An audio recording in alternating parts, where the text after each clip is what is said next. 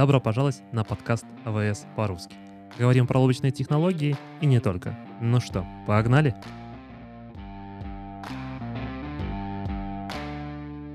Всем привет! И снова в студии с вами Виктор Ведмич, developer advocate э, компании Amazon. И Михаил Голубев, Solutions Architect, тоже компания Amazon, как ни странно.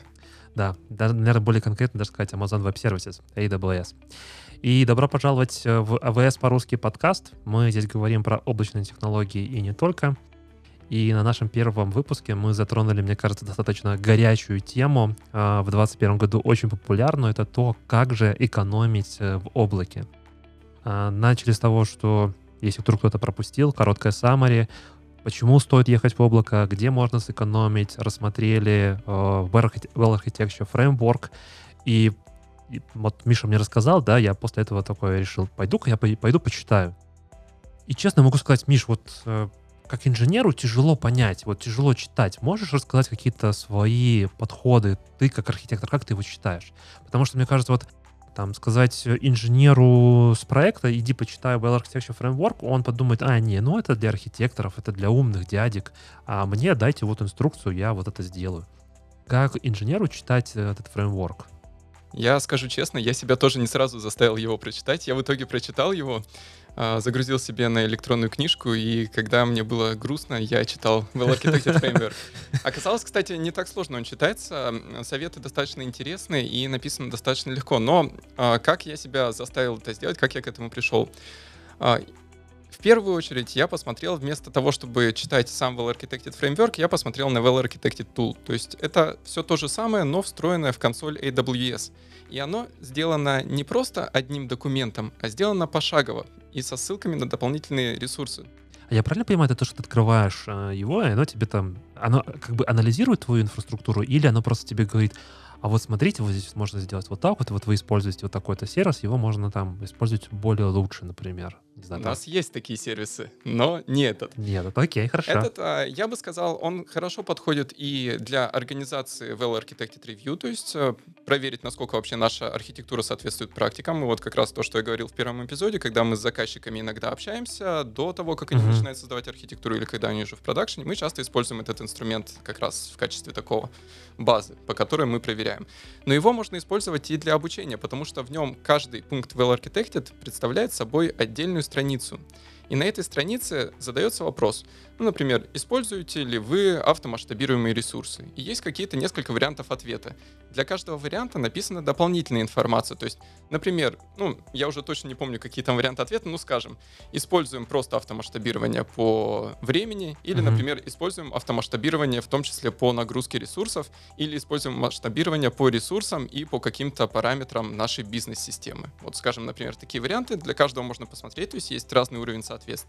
И мало того, справа есть ссылки на всякие YouTube-ролики с наших конференций, на блоги, на какие-то mm-hmm. дополнительные статьи, где все это расписывается уже таким практическим, я бы сказал, языком. То есть Well Architected, я согласен, это немножко, наверное, хоть он практический, но такой более монументальный. Ну, он, тяж... он, да, тяжелый такой, я бы так сказал бы. То есть это, знаешь, как... А хочешь стать архитектором, тебе там рекомендуют Software Architecture книгу, которая есть там уже второго или третьего издания, я не помню. И у кого не спрашивал, своих ребят из архитекторов, они все говорят, я ее прочел, понял ее только после четвертого раза прочтения. Типа, первый раз читаешь, вообще кажется, что это муть какая-то. Не могу сказать то же самое про Well Architecture, там немножко по-другому, но порог входа, он, ну, тяжеловато, будем откровенны. То есть нужно как бы к этому прийти. И мне кажется, когда заходишь, у тебя есть какие-то более практические такие вот моменты, типа, а посмотри вот это, да, или там, а давайте обсудим, ну, грубо говоря, обсудим или почитаем там про вот, вот это вот, да, и оно легче тебя приводит к тому, э, чтобы по итогу сделать правильные выводы в своей архитектуре использования э, клауд-ресурсов, которые у тебя на текущий момент есть. Ну, Слушай, я mm-hmm. вот здесь а, дополню еще вот а, по, по поводу того, что ты сказал про Open Architecture. Я вот признаюсь, я Тагав до сих пор не прочитал сам, но мои коллеги, которые это сделали, они говорят, что действительно Well Architected, он вот чем-то напоминает Тагав, поэтому этот фидбэк я уже несколько раз слышал, поэтому, ну, да, ну, мне кажется, эти все фундаментальные штуки, они, э, как и любая такая э, научная литература, которая вот прям совсем научная, она читать тяжело, и, возможно, с первого раза не всегда понятно. Но когда ты доходишь, там, не знаю, второй раз, третий раз читаешь, э, все больше и больше информации она пропитывается, и ты как бы ее осознаешь и принимаешь. Да, и э, ну вот здесь э, я с тобой согласен, и лично для меня, наверное, вот такое чтение именно научной литературы, оно все-таки тяжело. Даже вот э, когда мы проходим через Тулзу, все uh-huh. равно это очень-очень много чтения, постоянно что-то читаем. Даже оно написано простым практическим языком, все равно это чтение. Я лично люблю больше что-то делать руками. И когда я изучал AWS изначально, я именно так его изучал. То есть, ну, вот все эти курсы, да, я их, естественно, проходил, там, узнавал какие-то особенности сервисов. Но в первую очередь я просто открыл набор каких-то воркшопов и начал все эти воркшопы проходить у себя в аккаунте, чтобы, ну, вот прям руками uh-huh, попробовать uh-huh, сервис.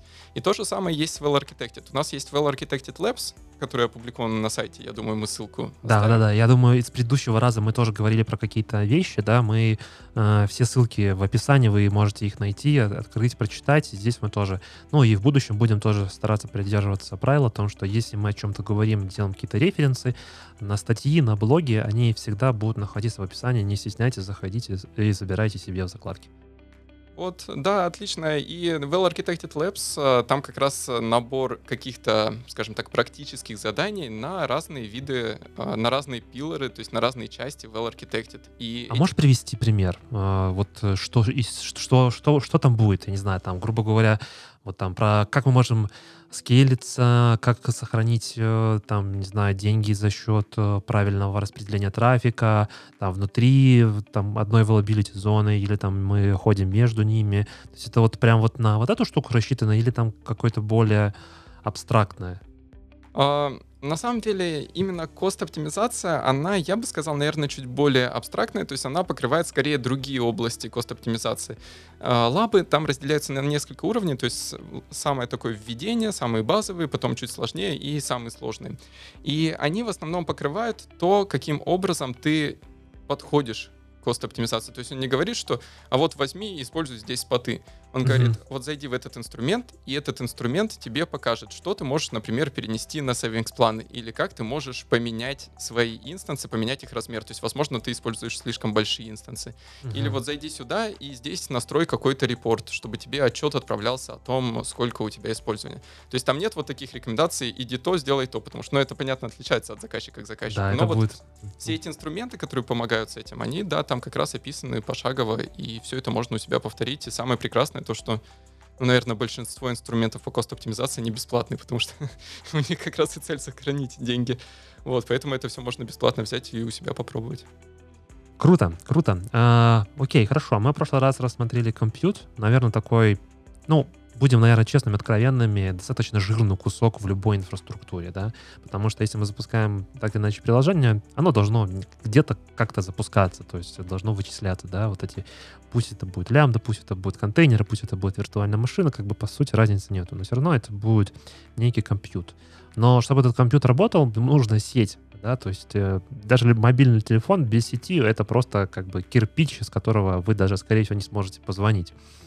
А, я думаю, что следующим таким достаточно большим куском это трафик. Трафик, трафик, трафик и то, как мы э, строим свою э, архитектуру, свою network architecture, да, и как мы гоняем этот трафик. Я бы сказал, начал бы с первого, с самого начала. Где я не плачу за трафик? Да, э, за трафик есть, э, есть достаточно много областей трафика, которые, которые нужно учитывать при построении архитектуры. Если отвечать на твой вопрос, где за трафик не платишь, во-первых, практически никогда ты не платишь за входящий трафик, то есть трафик, который идет из внешней сети в AWS, в облако.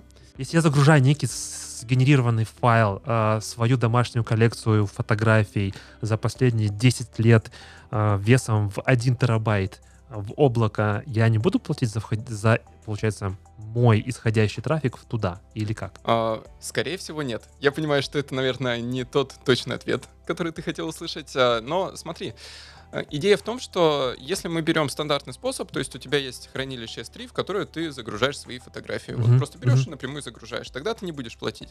Но мы же не забываем, что перед S3 ты всегда можешь что-то еще поставить. Возможно, какие-то свои appliances поставить, как mm-hmm. через какой-нибудь firewall это пустить или еще что-то, за, за что могут деньги сниматься все-таки. Mm-hmm. Но стандартный способ, загрузка данных, например, с, с какого-то с локального компьютера или с какого-то дата-центра на земле в облако, оно будет бесплатным. То есть, если я решаю, например, там вот э, смигрировать, начать миграцию, да, и чаще всего миграцию начинаю с того, что мне нужны в том числе данные, это вот этот вот канал, который я условно там э, окей, я, я никакого еще сайт-то-сайт VPN не построил, еще ничего нету, но вот я хочу какую-то там часть данных переместить в облако, за входящий трафик в облако я не буду платить. Да, в общем случае именно так. Окей, Э, я А. так понимаю, еще находясь в одном, в одном availability, в одной availability зоне, если там находятся сервера, не знаю, там построил какой-то кластер, и между ними происходит какой-то коннект, я тоже за это не плачу. Да, это тоже так. А, Здесь э, единственное, нужно учитывать несколько важных моментов. Во-первых, слушай, а давай, может, мы для начала начнем про то, что вообще такое availability зона? Да, да, да, да, я тоже хотел сказать, да, давай, давай. А то мы уже так сразу отправились вглубь. Вообще, availability зона — это часть региона AWS, то есть вся инфраструктура AWS разбивается на географические регионы. Мгм. И географический регион, он находится в какой-то стране. И все регионы в AWS состоят из нескольких availability зон, как правило, из трех или больше. Мгм. И каждая availability зона представляет из себя один или несколько дата-центров. Это, кстати, тоже важный момент. Иногда availability зона — это несколько дата-центров, о чем не все Прикольно. заказчики знают. Я И- думал, что вот, типа, я вижу там East US, там А, да, это, типа, вот один дата-центр. Я думал, это всегда так. Нет, Прикольно. иногда это несколько дата-центров. И э, самая основная идея здесь в том, что одна availability зона, даже если это несколько дата-центров, они находятся очень близко друг к другу, чтобы у них была очень быстрая связь. Мгм. Но при этом availability зоны друг от друга находятся ну, на расстоянии примерно ну, там 100 километров плюс-минус, 60-100 километров. Идея здесь в том, чтобы связь между ними все еще была быстрая, потому что, ну, не забываем про физику, скорость света, она никуда от нас не уходит, но при этом, чтобы, если произошел какой-то, например, природный катаклизм, чтобы он не затронул несколько зон доступности. Мгм. Поэтому, если заказчик решает, что он строит всю свою инфраструктуру в одной зоне доступности, то у него будет быстрая связь, и при этом трафик внутри этой зоны доступности, он будет бесплатным. Правильно ли это решение всегда? Ну, здесь все-таки вопрос, конечно. Да, ну тут вопрос как раз-таки в том, в названии availability зона, да, то есть если мы хотим не, ну, SLA строить там в несколько девяток, э, там 9999, например, там 3 девятки или там 99,8, то я боюсь, что одной availability зоны будет маловато. И здесь уже начинается добавление еще одной availability зоны или вообще другого региона, и здесь уже, соответственно, мы э, начинаем платить за трафик.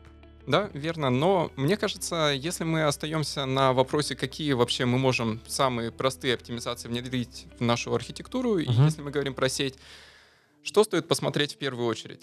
Всегда, даже если мы строим какую-то high availability инфраструктуру, всегда Мгм. нужно смотреть, что мы используем какие-то сервисы AWS внутри той же зоны доступности, что и наше приложение. То есть о чем я здесь говорю? У меня был такой пример, когда была архитектура, в которой был инстанс EC2 в одной зоне доступности, а он ходил на endpoint, в данном случае это был NAT Gateway, то есть это был шлюз в интернет Мгм. в другой зоне доступности. Ну вот это точно смысла не имеет, потому что ну, это никакой высокой доступности нам не добавляет явно. А вот цену все-таки повышается, то, что трафик ходит между разными зонами доступности. Ну, я думаю, тут зависит, наверное, от количества трафика перегоняю, потому что можно как бы поставить два над гитвея в двух availability зонах, и, ну, как бы, а может быть, у меня там трафика 3 мегабайта, и мне э, проще держать один. Ну, как бы я думаю, что если мы говорим про сейвинг на нетворке, да, на трафике, то да, логичнее поставить все-таки два на, на нетворке. Окей, хорошо. Да, и ну, есть еще несколько, наверное, сценариев, в которых стоит оптимизировать под одну зону доступности. Например, иногда имеет смысл приложение поменять как-то архитектуру, ну или изначально ее разработать таким образом, чтобы каждый сервис работал с другими сервисами, ну, мы все-таки часто сейчас говорим про микросервисные архитектуры, чтобы несколько сервисов, которые работают друг с другом, находились в одной зоне доступности, а в другой, например, были такие же копии э, сервисов. То Мгм. есть о чем я здесь говорю? Даже возьмем пример с базой данных. То есть какой-то сервис идет и кладет данные в базу данных, как-то их, ну или читает данные Мгм. из базы данных. При этом база данных у нас может быть в одной зоне доступности, и тогда все сервисы, которые находятся в другой зоне, им придется до базы платить за трафик. Мгм. Но при этом что мы можем сделать? Можем поставить реплику этой базы данных в другой зоне доступности и платить за трафик только репликации между ними. То есть каждый сервис Мгм. будет ходить в реплику, которая находится в его зоне доступности. То есть, грубо говоря, я беру, не знаю, там э, несколько виртуальных машин, я делаю там RDS, где разворачиваю какой-нибудь SQL, э, базу данных. В RDS я говорю, я хочу себе реплику из э, текущей availability зоны в другую availability зону и настраиваю те виртуальные машины, которые находятся в availability зоне B, ходить на реплику, находящуюся в B. э, RDS базы Все данных. так. И даже твое решение еще лучше, чем то, что я предложил. Потому что, когда я говорил про базы данных, я сказал про репликацию, которую пользователь сам может настроить. А если использовать RDS, то в нем трафик между зонами, вот этот трафик репликации, он уже включен. То есть не надо даже за него платить.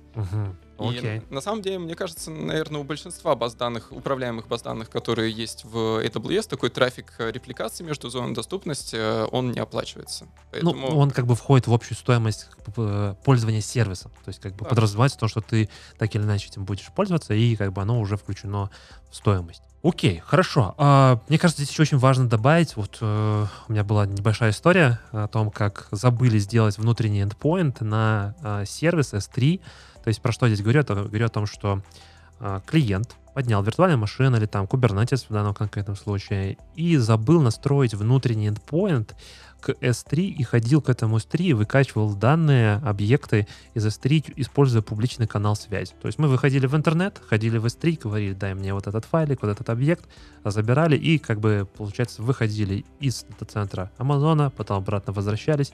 Вот за это все там буквально за неделю или две пришел достаточно сильный такой счет. Э, И опять же здесь рекомендация, если вы пользуетесь сервисами, да, ваша инфраструктура там полностью или, окей, там частично находится в облаке, и вы коммуницируете с сервисами в облаке, настраивайте внутренние endpoints. Это точно будет дешевле, чем ходить из, э, скажем так, из облака выходить наружу, в интернет, потом возвращаться обратно, вы будете платить, э, ну, условно, там, двойную, а то и тройную цену. Да, я бы даже подчеркнул этот момент, потому что иногда заказчики думают, что если сервис AWS, он уже находится в облаке, значит, облако, оно само как-то каким-то образом Магическим. смаршрутизирует, магическим образом, да, смаршрутизирует. На самом деле нет, то есть э, маршрутизация, она настраивается на уровне VPC, если маршрутизация указывает, что этот IP-адрес идет в интернет, то трафик так и пойдет через интернет. Поэтому да, это, это очень важный момент. Вот меня все спрашивают, почему DevOps ы должны знать сети? Вот хороший пример. Э, Плохо настроишь сеть, будешь платить тройную цену за network трафик, потому что не будешь знать о том, что endpoint и роутинг, он не такой магический, как все думают. Это для всех кажется, там, BGP, там, динамическая маршрутизация, все классно, но это э, публичная динамическая пу- маршрутизация. А если ты хочешь ходить через внутренний канал связи, будь добр понимать, что ты делаешь и как ты делаешь. Окей, хорошо. Э, Я так понимаю, что если у меня есть приложение, э, и множество пользователей им э, пользуются. Вот мы сказали то, что за входящий трафик я не плачу, но за исходящий трафик, то есть когда человек открывает любое приложение, находящееся в Амазоне, мы платим за этот трафик. То есть, например, ну, грубо говоря, я положил свой статический, свои картиночки, там, свои фотографии на S3, я стал супер популярным, и все в мире начали смотреть мои фотографии, то я буду платить за каждую скачанную фотографию.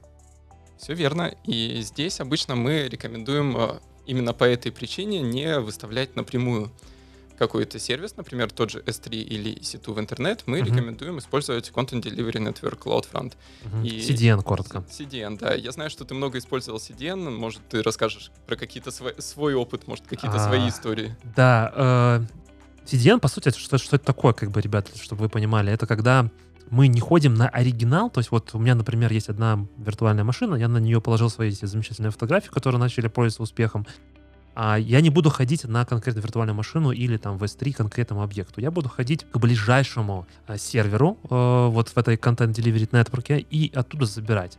Во-первых, здесь бенефит какой? О том, что э, latency, да, расстояние до CDN сервера, оно будет значительно короче, чем если я буду ходить постоянно к оригиналу. Это раз. Во-вторых, если мое приложение такое worldwide, когда все люди в мире им пользуются, то а, человек, находящийся из Европы, будет ходить к европейским серверам, с Америки к американским серверам. И что здесь важно, о том, что я не буду платить э, столько денег за исходящий трафик из облака, я буду платить только за деньги, э, исходящий трафик из этих CDN-серверов, которых значительно меньше, чем если я бы ходил бы постоянно к оригиналу, оригину так называемому. А, и что здесь важно, о том, что еще latency, да, а- availability, могут быть, конечно, вопросы с точки зрения кэша, ну, то есть сколько хранить, э, как часто обновлять. Да, это как бы отдельный вопрос, э, который, я думаю, что в Well Architecture неплохо покрывается, но если мы говорим про сохранение трафика и про цену на трафик, то CloudFront, как CDN Solution, просто сразу в разы уменьшает количество трафика. Я помню, у меня был кейс, э, мы делали social network приложение, и у нас просто было гигантское количество трафика, реально гигантское, из CDN трафик, мы платили там просто несколько сотен. А если бы мы отправляли это все на оригинал, то с оригинала там было бы не сотни, а тысячи э, долларов за этот, за этот же самый трафик. А я правильно понимаю, вот э, ты сказал про пользователей, которые находятся где-то по всему миру, но даже если у нас пользователь находится в одном месте, все равно имеет смысл использовать CloudFront? Или в таком случае, в принципе? Э, ну, тоже имеет использовать, потому что ты как бы не ходишь на оригинал, ну, то есть на original, да, то есть, э, во-первых, ты не делаешь нагрузку на свои сервера, это тоже комп либо компьютер-ресурсы, либо тот же S3, который будет отдавать трафик, и ты будешь платить за трафик, либо же ты будешь делать нагрузку на компьютерные ресурсы. А в любом случае имеет смысл. Если у вас есть некий статический контент, то лучше всегда использовать CloudFront. Это, во-первых, добавит как минимум availability и, я думаю, перформанс 100% к вашему приложению. И это такой шаг, просто шаг номер один для улучшения перформанса вашего веб-приложения. И я здесь, наверное, тогда добавлю, раз уж мы говорим про цену, то недавно, в ноябре 2021 года, 24 ноября, мы повысили фритир на CloudFront, и он теперь составляет 1 терабайт. Мне кажется, для каких-то вообще персональных проектов 1 терабайта в месяц, но этого за глаза хватит. Для моих фотографий 1 терабайта точно хватит. Я не настолько популярный. Э, окей, хорошо, то есть эм, сети эндпоинты, ходим внутри, желательно, как бы если совсем хотим сэкономить деньги, ходим внутри одной availability зоны. Если уже ходим между другими, то смотрим, не располагаем на, на гейтвей в одной зоне с виртуальной машиной в другую зону, чтобы не гонять этот трафик. Не забываем про внутренние эндпоинты, CloudFront, э, повышение фритир, фотографии ваши могут быть доступны просто супер. Но это все сеть. Но так иначе мы же качаем данные, а эти данные нужно тоже где-то хранить. Я так понимаю, это S3, и в S3 мы тоже можем сэкономить э, денежку. Здесь давай, наверное, даже мы вспомним про то, что мы говорили в первом эпизоде, когда мы с тобой обсуждали хранение на EBS и на S3. Uh-huh, uh-huh. Вначале нам нужно решить, где мы будем хранить информацию. И если она нам нужна какой-то где-то локально для виртуальной машины, как-то нужно быстро к ней иметь доступ, наверное, мы будем хранить на EBS-диске. И это одна тема. EBS-диски, они тоже бывают разные. И, возможно, не всегда нам нужен самый быстрый диск. Возможно, мы читаем данные последовательно, и мы можем выбрать какой-то подешевле. Но если нам нужна такая информация, если, например, мы хотим эту информацию раздавать пользователям, то есть какие-то, возможно, как ты сказал, фотографии или какие-то статические файлы для нашего сайта, то в большинстве случаев их имеет смысл загружать в S3. Но здесь интересный момент. Часто заказчики знают, ну, S3 это дешевое, хорошее хранилище, у него очень высокая доступность, durability, то есть сохранность объектов у него вообще 11 девяток, все, положим туда и будем так хранить. Кладут, а потом счет получается выше, чем они ожидали. А дело в том, что у S3 у него есть несколько классов хранения. То есть есть класс стандарт, это то, что используется по умолчанию, и он обычно используется для ну, таких данных, которые мы горячими называем. То есть данные, которые постоянно требуются, которым постоянно требуется доступ. Но в S3 же не только такие данные хранятся. В S3 иногда хранятся данные. Вот, вот у меня, например, есть заказчик, они работают с машинами-автопилотами. Mm-hmm. И им нужно проводить очень много симуляций. То есть, когда вот эти машины ездят по симулируемым дорогам, какие-то mm-hmm. ситуации там происходят. И им важно сохранять всю эту информацию. Во-первых, для того, чтобы, если потом будет какая-то ошибка, они могли понять, откуда, из какой симуляции это пришло. Во-вторых, ну, контролирующие органы практически во всех странах сейчас э, требуют какую-то, чтобы все было зааудировано. Если mm-hmm. надо, мы предоставили эту информацию информацию. И эта информация, ну, в принципе, вот, например, завтра, но она никак не понадобится. Но, возможно, ее придется хранить несколько лет. Угу. И в таком случае имеет смысл ее перемещать на более холодное хранилище, которое стоит в разы дешевле. И я не хочу, конечно, хвастаться, но вот несколько раз мы с заказчиками, когда смотрели на Glacier и Glacier Deep Archive, то есть это mm такие холодные уровни хранения в AWS, они нам говорили, мы вообще ни разу нигде не видели такое дешевое хранилище. А вот это Glacier, смотри, оно э, это не кассеты, как, типа там э, в рулоны, которые скручены, и как в этих фильмах иногда показывают, потому что бэкапы приезжаешь, вот этот тейп, типа, закидываешь, он там, типа, если хочешь достать какой-нибудь там файл десятилетней давности, идешь в э, точку X, там, в, в этом складе, достаешь кассету, приходишь, вставляешь, смотришь, восстанавливаешься. Или это все-таки более какой-то современный способ хранения? Слушай, честно скажу, я не знаю. Я не знаю, как okay. этот сервис устроен внутри. Я, знаешь, я читал много слухов, э, и что это кассеты, и что это даже DVD-диски, что Amazon скупал DVD-диски для того, чтобы хранить эту информацию. Честно, я не знаю. Мне кажется, Glacier — это не кассеты, хотя бы потому, что в нем есть э, приоритетное восстановление, которое может производиться гораздо быстрее, чем стандартное восстановление за часы. Но ну, я, я, правильно, я правильно понимаю, потому что если вот я пользуюсь, э, генерирую какое-то количество данных, пусть это будут данные там по, не знаю, там, network трекинг, да, тоже есть достаточно много э, задач, кейсов, там, не знаю, банковские операции, да, а, другие какие-то, когда там, кто открывал, где, ну, какие-то для аудита, чаще всего для прохождения комплайенсов, то мы сами, как, э, скажем так, овнеры этих данных, мы должны настроить некую политику, когда и куда перемещать. Да, именно так. То есть здесь э, есть, э, ну, в первую очередь нам самим стоит посмотреть на эти данные и вообще понять, сколько и каких данных мы храним. Вчера я участвовал в одном этапе, и возник интересный разговор между слушателями о том, вообще нужно ли хранить данные все или нет. И вот здесь э, я на самом деле был в меньшинстве, я считаю, что данные хранить нужно, потому что сейчас а, машинное обучение идет просто семимильными шагами, ну и вот ты не знаешь, какие данные могут понадобиться для обучения модели завтра. Но в этой ситуации всегда говорю о том, что на самом деле в наше время чаще всего ценность компании — это то, какими данными она обладает и как она этими данными пользуется. Все остальное, там как бы какие-то там вычислительные ресурсы, это все можно как бы построить, сделать, э, там, купить, инвестировать, но данные — это вот та ценность, то, что ты можешь, ну, то, э, сколько ты реально стоишь на рынке, да, если эти данные ты умеешь, ну, конечно, не просто данные, но ты можешь анализировать эти данные правильно, это вот, мне кажется, прям очень важно. Окей. Да, давай вернемся к твоему вопросу, то есть предположим, мы решили, мы хотим хранить данные. Угу. И возникает вопрос, да, а как перемещать данные между стандартным хранилищем и какими-то другими уровнями хранения? Угу. Здесь есть несколько возможностей. Обычно, если мы точно знаем, что определенные данные нам, скажем, ближайший месяц понадобятся, а после этого мы перестанем их, их использовать э, часто, но все равно хотим их хранить, э, есть штука, которая называется Lifecycle Policies, то есть это политики, которые мы сами руками настраиваем, где мы задаем количество дней, которые данные хранятся в каждом классе. То есть мы можем задать самостоятельно, прямо вручную, без какого-то там машинного обучения правила.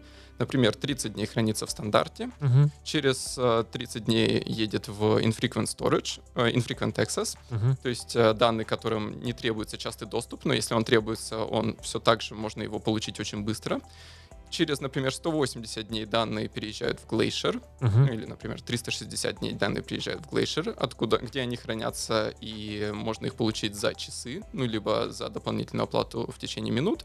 А, например, после пяти лет данные удаляются совсем. А есть какой-то способ, который, вот смотри, я начинаю пользоваться, и, ну, я вот молодой еще, горячий, не знаю, да, как, как, какой паттерн будет поведения вот этих вот данных. Я не знаю, какими данными мои пользователи будут там вот месяц, два, три, ну, грубо говоря, да, есть люди, которые пересматривают свои фотографии там каждый день, да, а есть люди там пятилетней давности смотрят и так далее. А есть люди, которые смотрят свои фотографии, которые они сделали в течение месяца, вот как ты привел, да, все остальные фоточки, они как бы, можно их складировать, и там раз в год, может быть, в лучшем случае человек на них посмотрит. Вот в этой ситуации можно что-то сделать? Есть какие-то варианты? Да, в S3 есть отдельный класс хранилища, он называется Intelligent Tiering. В нем основная идея то, что мы можем как заказчик, как пользователь S3 задать разные классы хранения. То есть класс хранения горячих данных и класс хранения холодных данных. Uh-huh. А затем S3 автоматически между этими классами объект перемещает в зависимости от того, как он используется. Но здесь, видишь, здесь опять же нужно смотреть на паттерн использования. Например, если, ну, наверное, с фотографиями здесь все-таки вопрос такой. Фотографии, скорее всего, смотришь ты, смотрит твоя семья. Ну, uh-huh. не так страшно, если они добудутся с холодного хранилища.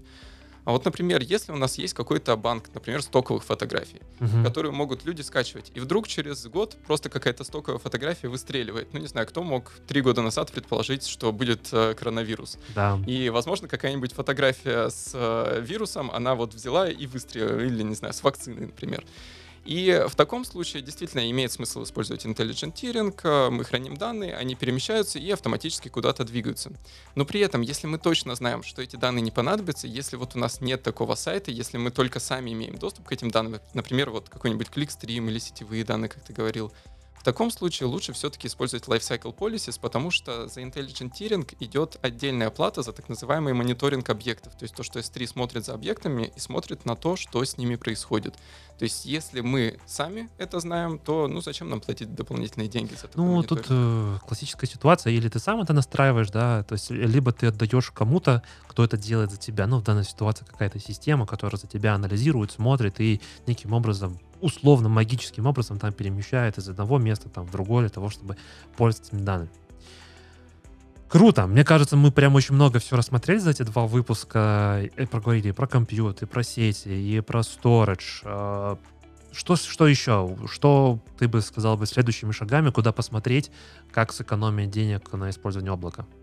Вообще, знаешь, мне кажется, мы действительно обсудили много, но мне кажется, мы только начали. Есть Вершина айсберга, да, которая... Да, да, вот такие, на самом деле, или наоборот, можем это смотреть на такие low-hanging fruits, то есть Мгм. то, что можно легко сорвать. А, Тем еще много, которые можно смотреть, и я думаю, мы обязательно к этой теме вернемся, но что я бы рекомендовал посмотреть вот прямо сейчас? Вот э, послушать этот эпизод и сразу зайти в консоль AWS и начать смотреть. В первую очередь это Cost Explorer. Мгм. То есть посмотреть на, за- на затраты, начать их анализировать, начать назначать теги на свои ресурсы и Вот Это понимать, очень важно, это очень важно. Это Да. прям капец как важно. Мгм. Да, особенно это понимаешь, когда у тебя уже большая инфраструктура и нет ни одного тега. Тогда думаешь, почему же, почему же. Вот, а, Cost Explorer и все-таки, наверное, смотреть на Cost Explorer и смотреть на практические задания, то есть попробовать самому руками это сделать, не только по Имеешь в виду лабораторки Да, проделать? лабораторки, про Мгм. которые мы уже упоминали. И все эти ссылки мы оставим. И есть еще несколько статей в блоге, в которых рекомендации тоже такие достаточно простые, но которые мы не успели обсудить. Мы все это тоже э, оставим в заметках к эпизоду, чтобы можно было все это почитать и применить на практике. Миш, спасибо тебе большое. Э, Спасибо, ребята, что слушали нас. Я думаю, что оставайтесь э, с нами. У нас будет еще много интересных выпусков. Мы будем говорить не только про кост-оптимизацию, мы будем говорить много про облачные технологии, не только про какие-то интересные кейсы, как строить архитектуру, как клиенты делали. Э, Поспитывайтесь, как всегда, ставьте лайки и оставайтесь вместе с нами. Услышимся на просторах интернета. Всем пока. Пока-пока.